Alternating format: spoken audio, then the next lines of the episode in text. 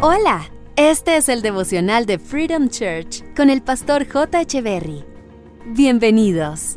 Hey, ¿qué tal? ¿Cómo están? Es un gusto estar nuevamente con ustedes.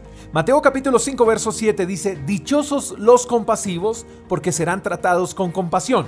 Uno de los significados de compasión es sentimiento de tristeza que produce al ver padecer a alguien y que impulsa a aliviar su dolor o sufrimiento, a remediarlo o a evitarlo.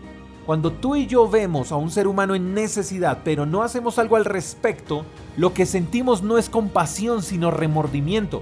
Pero la compasión es ver una necesidad y buscar la manera de atenderla. La compasión es acción, no sentimiento. Y es curioso ver a muchas personas publicando necesidades en redes sociales, pero no soluciones. Publican lástima, pero no compasión. Y creo personalmente que uno debería publicar acciones, más no problemas, a no ser que se publique un problema para buscarle solución. El pasaje que acabamos de leer dice, Dichosos los compasivos porque serán tratados con compasión. Eso quiere decir que mañana podríamos ser nosotros los que necesitemos de la compasión de otros y no de su lástima o remordimiento.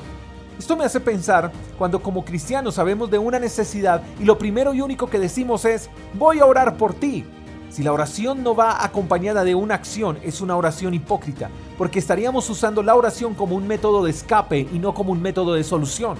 Hay situaciones en que la gente no necesita oraciones, sino acciones, porque ellos tienen personas a su alrededor que de seguro oran por ellos. No estoy desacreditando la oración, pero la oración es fundamental e importante, pero sin acciones es irrelevante. Solo miremos a nuestro alrededor, identifiquemos una necesidad, oremos por esa necesidad y hagamos algo al respecto. Eso es compasión y de la manera en que lo hagamos con los demás, lo harán también con nosotros. Espero que tengas un lindo día, te mando un fuerte abrazo, hasta la próxima.